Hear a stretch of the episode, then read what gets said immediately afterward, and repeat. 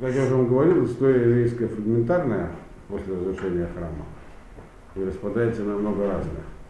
Но в целом такие как общие закономерности перетекания э, масс из одного места в другое прослеживаются.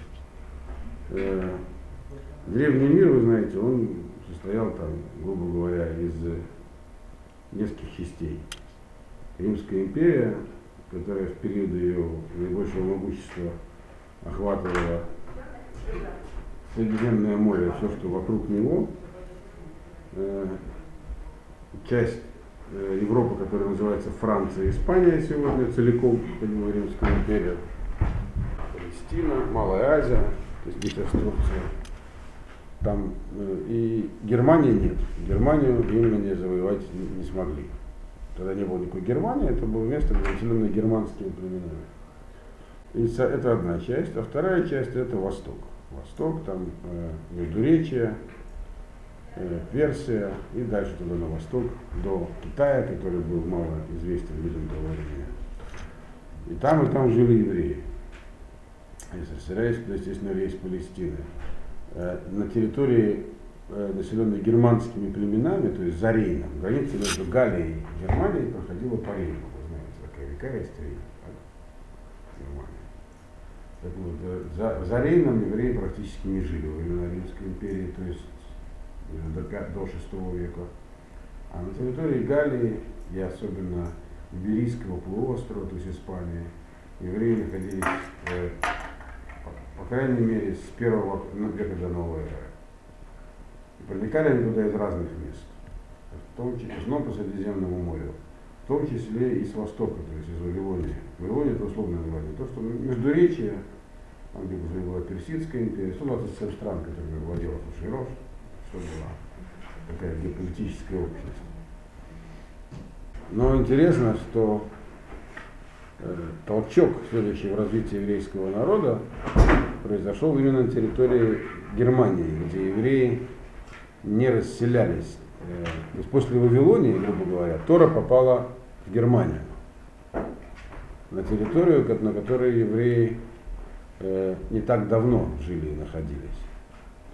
Как я уже сказал, во времена Римской империи они там не селились. Евреи, евреи жили практически по всей Римской империи. К концу, знаете, Римская империя закончилась официально в 470 каком-то году, когда Вестготы взяли Рим. К тому времени уже не было императора римского, но еще был Рим, управляемый сенатом. Это Западная Римская империя, Восточная существовала дольше.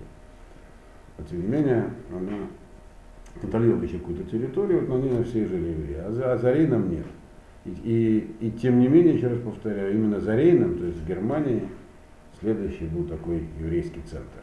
Тора, мы знаем, двигалась от центра к центру, и всегда был запасной. Вот.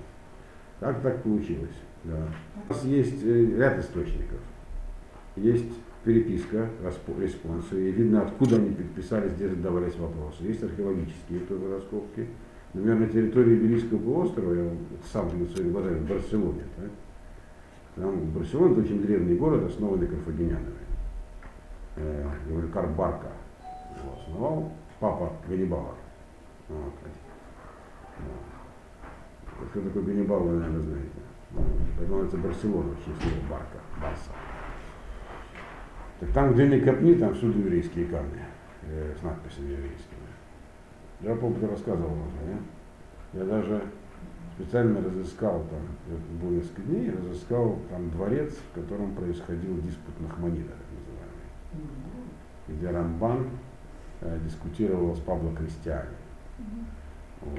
И там сейчас находится какое-то муниципальное здание, музей, но это тот самый дворец на Паварае, где жил, э, который был дворцом этого самого Хайме II Эльджаста, справедливого, его кличка справедливая была. Вот. И там недавно провели раскопки в подвале этого здания. То есть раскопали ниже основания.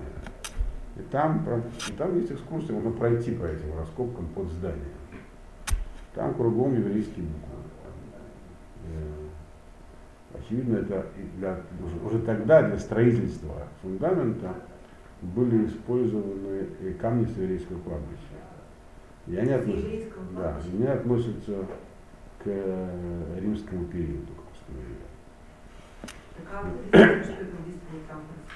какие-то записи есть? Ну да, естественно, это дворец э, этого самого, это определенном- при определенном короле. Его звали Хами II или часто. Это его дворец. А, Вот. Это было бы, вот, было бы его дворце, да. А, Там есть очень большой военный музей в Барселоне, там портреты всех королей висят. Вот там тоже сфотографирован. Вот. Но что интересно, что в диспуте э, в книге самого Рамбана он не написал его полный титул. И сам Рамбан тоже не назывался Рамбаном у них тогда. Его называли Бонастыр Депорто.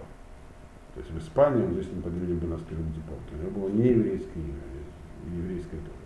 Для он вроде Моше бен Нахман, а для испанцев он Бонастыр Депорто, и они считают его частью своего культурного наследия. Вот. В его родном городе Героне там громадный центр по изучению его культурного наследия. Как ну, мыслители, и все такое, да. да. А, так а в этом военном музее, во-первых, когда написано, что это был Хами II справедливый, то не случайно он победу посудил Рамбану. Во-вторых, там тоже есть археологический музей, где, когда строили это здание, там тоже раскопали кучу камней с еврейскими надписями. И вообще гора, которая нависает над Барселоной, называется Монжуик, еврейская гора. Кругом еврейский, если там, и не только там, есть некоторые места, куда приезжаешь, кругом следы евреев, только евреев нет. Вот. Поэтому мы знаем, что они там расселялись. То есть, есть кроме рукописной летописи, есть еще рукописные, то есть, есть еще археологические источники. Кроме того, вот этой самой пресловутой Каирской генизе, там нашли кучу документов, где было уст- установлено. И откуда мы знаем, что евреи жили в Киеве, с какого времени? Тоже нашли в Ну, это же евреи. 10 век. Это уже 10 век киевское письмо, да. Но есть и более ранние источники. Так или иначе, в общем, известно более-менее. Также известно, что за Рейном раньше 7-8 века вроде ничего такого не было. 6-7 века. Вроде там не было евреев. А так получилось, что дальше какой-то период судьба евреев казалось связана с Германией настолько, что даже основной язык, который пользовались евреи, до сегодняшнего дня- до сегодняшнего дня многие пользуются, это, в общем, немецкий язык э, идыш. Вот. А этому способствовал ряд факторов, как еврейской истории, так и европейской, в основном европейской. Поэтому я и сказал, упомянул два имени вам в прошлый раз, которые здесь являются ключевыми для понимания этого вопроса, по крайней мере, по моему непрофессиональному мнению. То, что я прочел, так выходит, что две ключевые фигуры, чтобы понять, почему именно там дальше такое еврейское получило такое развитие большое. И даже Раша, который был крупнейшим светочем наших, наших знаний до сегодняшнего дня, э, уже в XI веке, он жил во Франции, но учиться ездил в Германию все еще. Вот. Э, это тесно связано с таким совсем нееврейским народом, э, э, э, с германским племенем, которое называлось франками, вот, и с распространением христианства, и с различиями в этом самом, в разных ветвях христианства. Поэтому нужно понять немножечко это, тогда мы поймем, как, почему евреям там вдруг оказалось э, настолько вольготно, хотя вроде раньше их там вообще не было при римлянах. Германцы, э, у нас, мы знаем, что еврейская история в Германии, она сейчас, в общем, сказать, закончена. Когда-то она была там очень разнообразной. Хотя в, Пер, в Перке и Дарабелезе упоминаются 300 князей Германии, которые, если они объединятся, то весь мир разрушат. Это второй век записано, по крайней мере. В период феодальной раздробленности там должно было даже больше, чем 300 князей в Германии. И вообще она не была единым государством э, в период уже близкий более, к нам. Но когда-то все было наоборот. Значит, Римская империя, мы ее истории не не будем, но она, у нее возникли, естественно, проблемы. Был закат. Причем с чем эта проблема связана, до сих пор точно неизвестно. Есть разные мнения среди историков, с чем был связан закат Римской империи. Одно из мнений, во втором веке была сильнейшая эпидемия, которая сократила население больше, чем наполовину. И просто не было возможности вербовать в армию достаточно людей, чтобы удерживать все, что у них было. И они стали, воевали в основном с германцами, с различными германскими племенами, которые на них населялись с севера. И они стали самих германцев вербовать в армию. Под, под конец уже, на самом деле, существования Римской империи с обоих сторон да, сорвались германцы. Вот. И, на, и германских племен очень-очень много. Они самые разные. Скандинавские всякие викинги, тоже германские племена. современные англичане, это потомки англов, саксов и данов, и ютов еще, это тоже все германские племена. Вот. Готы, которые на территории Украины э, всей и даже частично России современной, когда существовало большое Остготское королевство. Вот. Тоже германское племя. Вестготы, которые современные испанцы, скорее всего, являются их потомками, тоже, то есть кругом германцы были. И часть из них вступала в союз с римлянами, часть воевала против них, часть в римской армии воевали одни германцы, против них другие германцы, даже полководцами становились германцами в Римской империи. Было одно из племен, э, которое называлось франками, которое было вытеснено своими современниками. Они, кроме всего прочего, воевали постоянно между собой германцы. Это очень так, утрированно, по-простому излагаю их историю. Она очень тоже сложная, разнообразная, много с разными названиями. Там у них были постоянные стычки между собой, плюс них давили другие народы, такие как гунны, авары и так далее. И они постоянно, постоянно за Рейн на, на запад и за Дунай на юг, то есть на территорию Римской империи. И некоторым из них римляне предоставляли право на проживание там, иногда потому, что не могли справиться с ними, иногда потому, что не могли, хотели их использовать для охраны границ. И одно из таких племен называлось франками. Они поселились на севере современной Франции с разрешения римлян, римского сената. И когда Рим окончательно пришел в неустройство, они, в общем, завоевали всю территорию Галлии поначалу, Аквитания, это юго-западная э, Франция, и образовали так называемую большую-большую Франкскую империю, в которую входила почти вся, в период ее расцвета, времена Карла Великого, в нее входила практически вся современная Западная Европа, то есть Германия, Франция, Италия, все было, и Испания периодами, это все было одно большое государство. Можете себе представить, что это было за государство, такое мощное. Под управлением франков. Франки это племя германское. Значит, из них выделился царский род, который назывался династией Мировингов, наверное, слышали про них. Их прославил известный писатель Дэн Браун, сказал, что они были потомками да?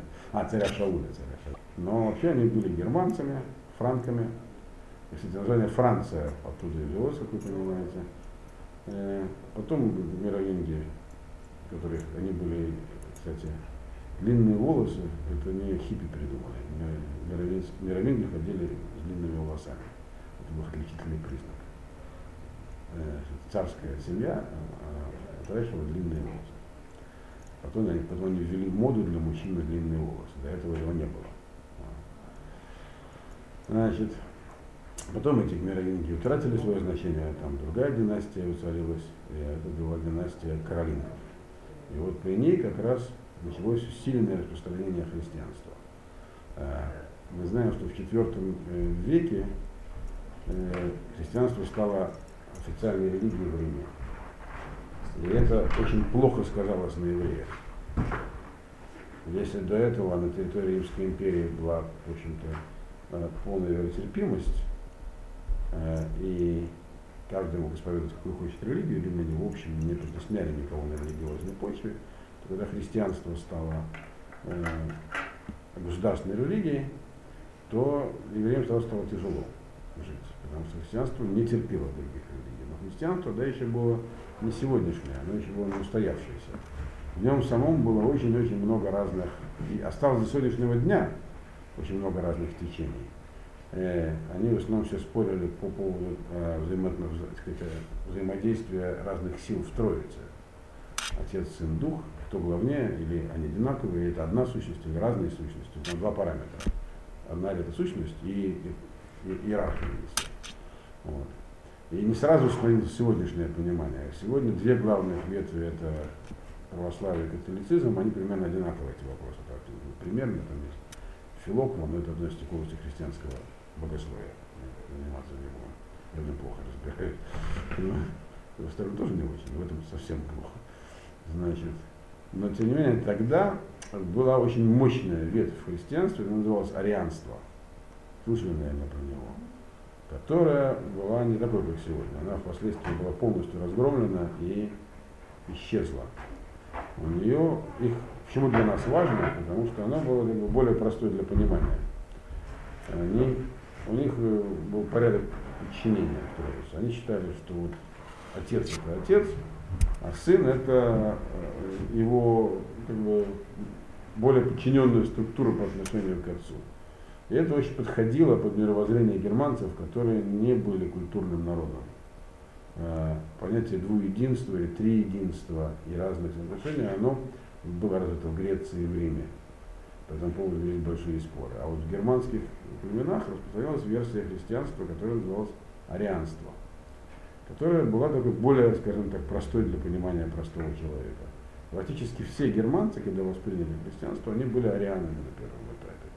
И это, хотя вроде бы тоже христиане, но это их поставило по отношению к римлянам, то есть самой Римской империи, в несколько отстраненное э, состояние. То есть они не воспринимали свое христианство, не воспринимали э, христианские нормы и э, нормы поведения отношения, самое главное, к чужеземцам, которое было принято в Римской, особенно Византийской империи, э, как свою норму. Хотя это был один момент, но второй момент был очень важный. Э, до самого конца, даже любой самый могущественный, до самого конца Римской империи, даже, даже восточной, даже самый могущественный германский король, такой как там Теодорих, например, почитал за честь получить звание римского патриция, например, которое мог дать только император или сенат. Э, и вы знаете, что образование, что э, это вот самое германское государство мощное, оно называлось Священная Римская империя. Почему? Потому что Римская империя, хотя они ее в военном смысле давно победили, и оставили от нее камни на камни, но они к ней, на нее все равно смотрели э, снизу вверх, как на э, образец, более высокую культурную и, и военную, экономическую глубину. Для них это было недостижимый идеал. Даже Атила, который Гун, который э, Рим хотел разрушить, он все равно ему подражал. То есть все они подражали Риму. Это очень такой интересный феномен. Это был фактор, который для евреев был отрицательный. То, что они были ариане, был фактор положительный с нашей точки зрения. Потому что они не считали себя обязанными э, слушаться всяких философов и мнений, которые высказывались на соборах церковных, и не обязаны были подражать и, э, э, обращению к католической церкви, то есть в принципе, всемирская, всемирная, которая была принята в Риме, и тогда она, в принципе, еще была единая, еще не успели разделиться. И поэтому с этой точки зрения евреи могли рассчитывать там на более мягкое обхождение. Византия велась очень жестко по отношению к евреям, и не только к евреям, ко всем остальным э, ответвлениям от ее э, э, канона христианского. Э, это, кстати, объясняет один из, одно из объяснений такого оглушительного успеха ислама. Дело в том, что весь Ближний Восток э, был ведь христианским, но монофизитским. То есть это одна из христианских ересей. И византийское, а Византия очень жесткое иерархическое государство, оно их всячески угнетало. Поэтому, когда появился ислам, то народ весь, так сказать, глубой перешел под знамена новой религии, исключительно из ненависти к Византии вот, на весь Ближний Восток отпал тогда христианского мира. А германские племена относились к евреям, э, не только к евреям, но в частности к евреям, намного более мягко. Разрешали землевладения. Они вот, стали культурными, стало возможно селиться за Рейном. Э, и вообще сами они э, были в основном воинами. Как могло так быть, например, что э, было большое королевство на территории Украины, так, Остготское, или там в Риме, в, в Италии было Вестготское королевство. Куда они все девались? Если мы посмотрим на историю войн того времени, одно-два поражения и нет королевства. И бесследно исчезло. Это означает, что под этими самыми средневековыми королевствами нужно понимать Э, э, не совсем как сегодня, как есть королевство Англии, королевство Дании, где живут датчане и англичане, у них есть королева, которая правит своим народом, или король. Там было не совсем так. Был народ, который жил на этой земле, который завоевывал определенное воинственное племя, назовем его сготами, и от этого никого, никто никуда не двигался. Они из себя представляли только верхушку, правящий класс, касту воинов. Когда их разбивали, приходили другие, то есть народ оставался на месте. То есть не то, чтобы там жили Востготы, там жили, не знаю, кто там жил, предки современных украинцев, наверное, славяне, возможно, вот, или потомки скифов. Вот. Так что, соответственно, э, они устанавливали как бы свою власть только. Только потом произошло слияние уже э, с этим самым, с этой верхушкой. Не везде оно произошло. Образовались народы в современном понимании этого слова. Вот. Соответственно, они, э, будучи воинами, были заинтересованы, как тогда все понимали, что, что нужно богатеть, развитие ремесел, торговли и так далее. Как все знают, это, все, это всем известно, что евреи идеально подходили для развития торговли. И поэтому их, если к ним относиться евреям непредвзято, по религиозному принципу, они очень даже могут быть полезны. Это там хорошо понимали. Плюс к этому э, у них не было предубежденности греческой и римской против евреев. И поэтому, когда такой человек, как Карл Великий, кто такой вы, наверное, слышали, да? он неспроста называется великим, он э, Э, это был франкский король э, из династии, этих самых, второй династии Каролингов. А под сейчас, знаете, последняя династия Франции была уже в Капетинге. Точнее, даже Лула, младший ведь без Капетингов, но те, которые сменили Каролингов. Ну, Каролинги несколько сот лет, по-моему, были у власти. Это, которые мировингов сменили. Э, они были, это была выдающаяся династия, и он был ее Э, одним из зачинателей. То есть его, по-моему, дедушка Карл Мартелл, он был мажордомом э, у этого самого, у последнего мировинга. У них такая была система, мировингеры сами мало чем занимались. Погорячных написано в пьянстве и разврате. И правил делами мажордом. И основал новую династию. Карл Великий, он был великий, потому что э, он очень много завоевал всего. То есть он создал это громадное государство, империю. Испания, Франция, Испания Испания была у Мавров. Франция, кусочки ее на севере попадают нему. Э, Франция, Италия и Германия это большой кусок территории. И он им всем владел. И он не только им владел, он хотя был франком, то есть, в общем, диким человеком. Франки такие вот. Он, э, э тем не менее, обладал и вообще это интересная вещь. Германцы, германские племена, вроде бы дикие и нецивилизованные, на самом деле обладали большим талантом к управлению. Почему еще они? Все, практически все аристократические роды Европы, они образовались откуда? Из германской аристократии военной. Аристократия разных стран имеет германское происхождение. Даже генетический анализ проводился французской аристократии, выяснилось, что они на 50% э, состоят просто как бы генетически из немцев. Э, в многих, в многих странах, где есть национальная даже своя аристократия, все равно происходит от германцев в основном. То есть у них был э, не случайно, между прочим, действительно, э, вот э, них было себе такое высокое мнение, что мы созданы типа править, все остальные нужно подчиняться. Вот мы видим, мы были не совсем правы, остальные подчиняться не захотели, они то есть это, это же история войн 20 века. Но исторически это понятно, откуда выросло. Порядок в Европе, государства, э, э, правители все были, в общем, происхождение германцами. Вы поняли, куда, почему, почему в евреи, почему именно в Германии Рабейн Гершин, которого я подбираюсь, э, как бы создал то, что называется ашкенадским еврейством. Он жил, он родился в 1965 году, у него открыто сносочки, у него умер в 1940 то есть э, э до, христ, до крестовых походов успел умереть. Значит, примерно через сто лет после Карла Великого он жил. Но пользовался плодами деятельности этого самого Карла. То есть про Карла Великого конкретно его отношение с евреями кое-что известно.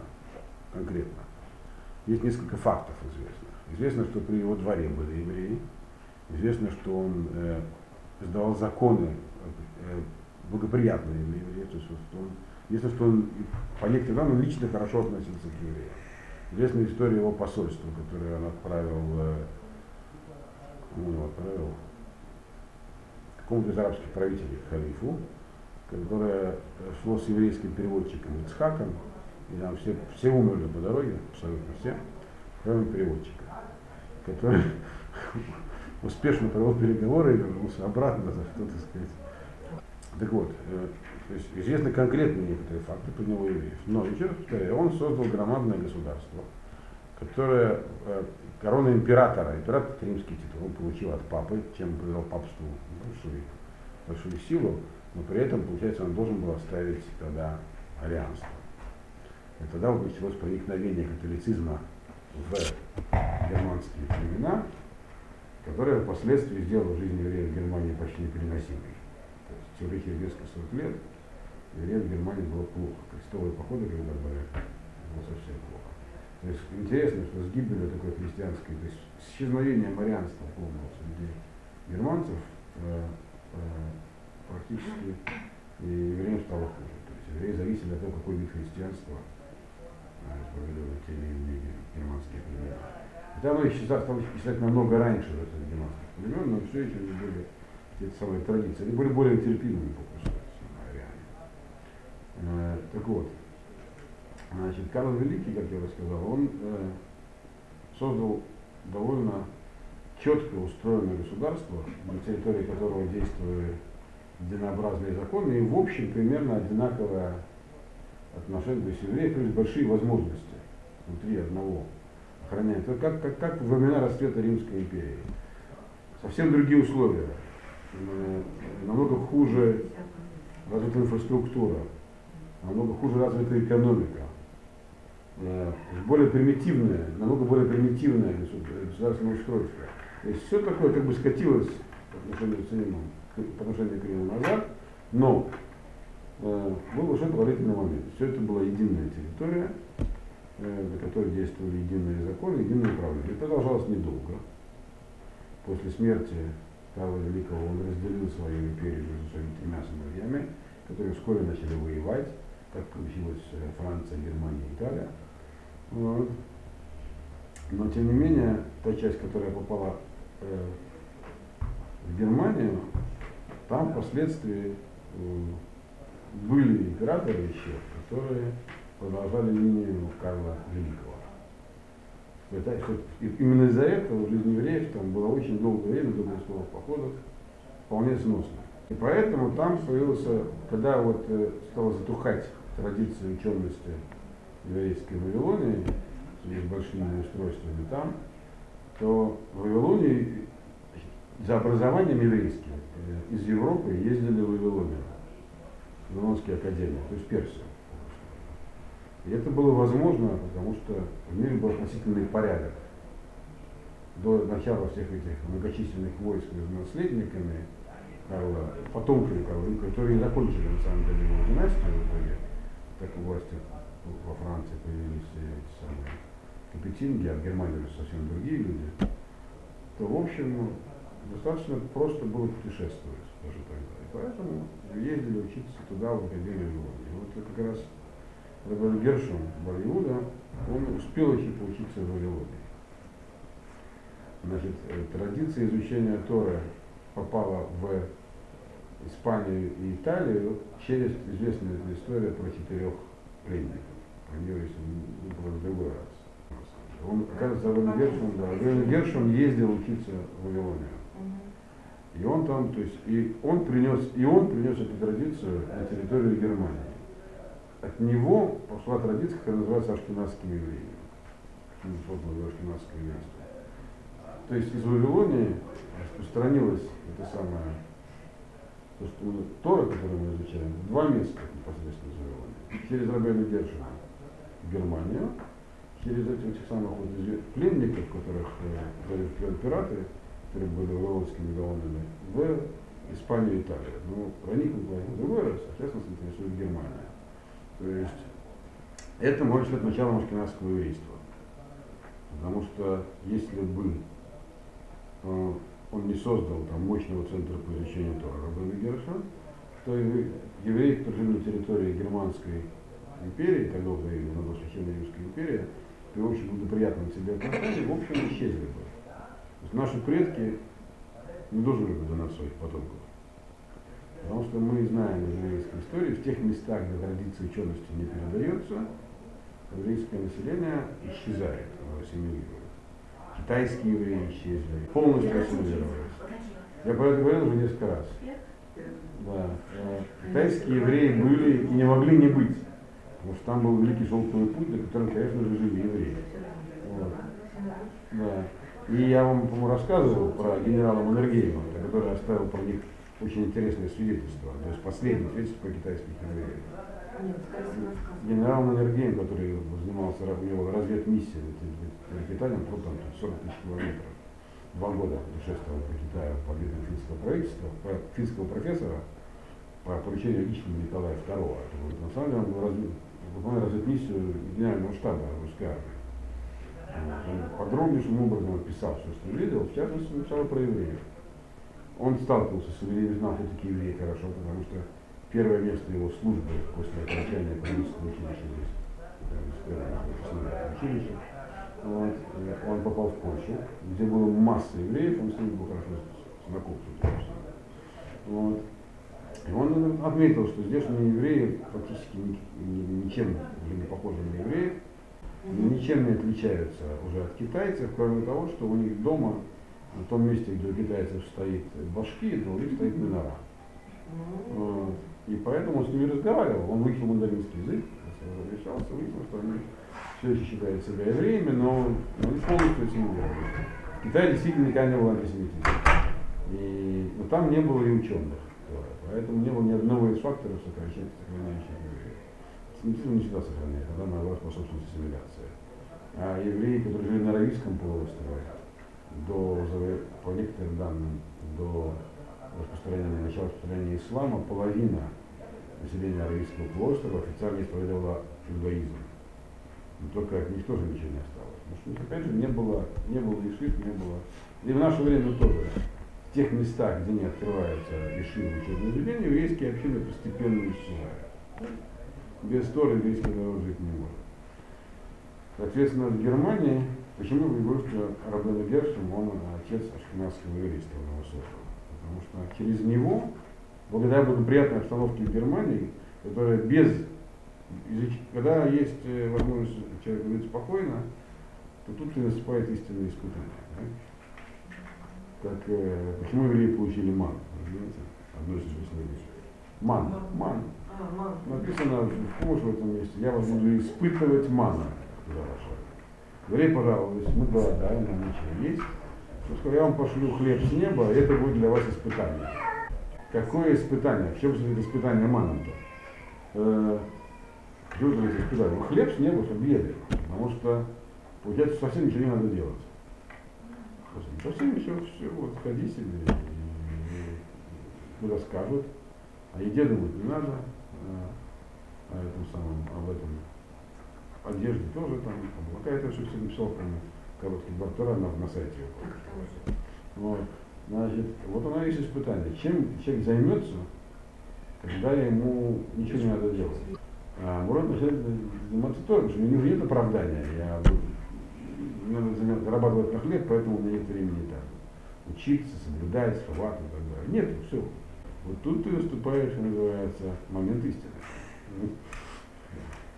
Почему ты раньше от, от, от, отказывался? Действительно, у тебя не было возможности, или тебе просто неохота. В этом смысле понятна механика ассимиляции евреев в тех местах, где хорошо живется. В Торе написано Вишман Шалун воеват. Когда Ешалун тучнеет, начинает брыкаться. Ешалун название еврейского народа. Значит, э, соответственно, там такие условия были в Германии, благодаря нашим друзьям Каролингам, то время там было неплохо. И харианским традициям и прочим. Это я очень прощаю всю их историю. Да, в Византии время жить было очень тяжело, если вообще возможно. Вот э, там запросто. Значит, соответственно, что получается? Э, если бы не Рабейн Гершин, который э, был выдающимся человеком, э, крупным раввином и лидером, и главное, получил традицию непосредственно из Вавилонии, то есть самой цепочки передачи традиции, то шансы на выживание ашкенадского еврейства, ну, он, конечно, был не один, но он был во главе движения, они были минимальны. И как раз И он, и он как раз появился в самый нужный момент. После него начались, когда он умер, через несколько, через 50 лет начались уже страшные испытания. Крестовые походы, которые неорганизованная община без традиции просто не перенесла. Вот. И он э, издал ряд очень важных постановлений. Он сформировал, ну, как все радуют женщины, он запретил многоженство. Вот. Хотя оно время практически так не практиковалось. Э, он еще ряд издал важных тыканут. Даже дело не в том, что это были за тыканут. Важно, что они объединили навсегда ту общность, которая называется ашкенадским еврейством. То есть они, это вот то, что называется ашкенадским еврейством, это то, куда проникла та Тора, которую он распространял. И те установления жизни, то есть законы жизни разные, например, там, такой такой читать чертежи письма, там, еще всякие такие вещи, это все были такие рамки, в которые вот люди, которые в эти рамки вошли, от них мы, кто из нас является ашкенадским евреем, понятное дело, и происходит. Значит, и вот то, что я хотел показать на этом занятии, как это, почему это появилось там, и как это сработало. Вот. И появилось вовремя. Про него, про Романа Гершема, существует очень много разных историй. Как у него все получилось, как он оказался в плену в Турции, как он там его две жены, почему он одна была нехорошая и так далее. Нет, вторая как раз хорошая, наоборот. Значит, и, но это все менее важно. Важно понять, что он был человеком, он был немецким евреем. Поэтому, кстати, немецкое еврейство до самого своего конца, до самого конца немецкого еврейства считало себя, в общем, высшей расой. Постепенно немцы считали себя высшей Немецкие евреи в переносном смысле считали себя тоже высшей расой. Э, они считали, что они, конечно же, немцы, но сохраняют свои законы, они хорошо знали свою историю происхождения, было колоссальное влияние. Даже, например, в Америке они создали свою отдельную организацию, которая существует до сегодняшнего дня. Называется Американский еврейский комитет. Он был создан именно немецкими евреями для одной цели в свое время. Защищать интересы евреев по всему миру. Например, они объявили в свое время, так сказать, негласную войну России. Финансировали революционеров. А мотивация была очень простая. Они считали, что раз уж нас, мы, конечно, круче, чем остальные евреи. Просто наш Ашем посадил в одну лодку с остальными евреями. Мы не можем допустить их угнетения, потому что это на нас, это понижает наш статус.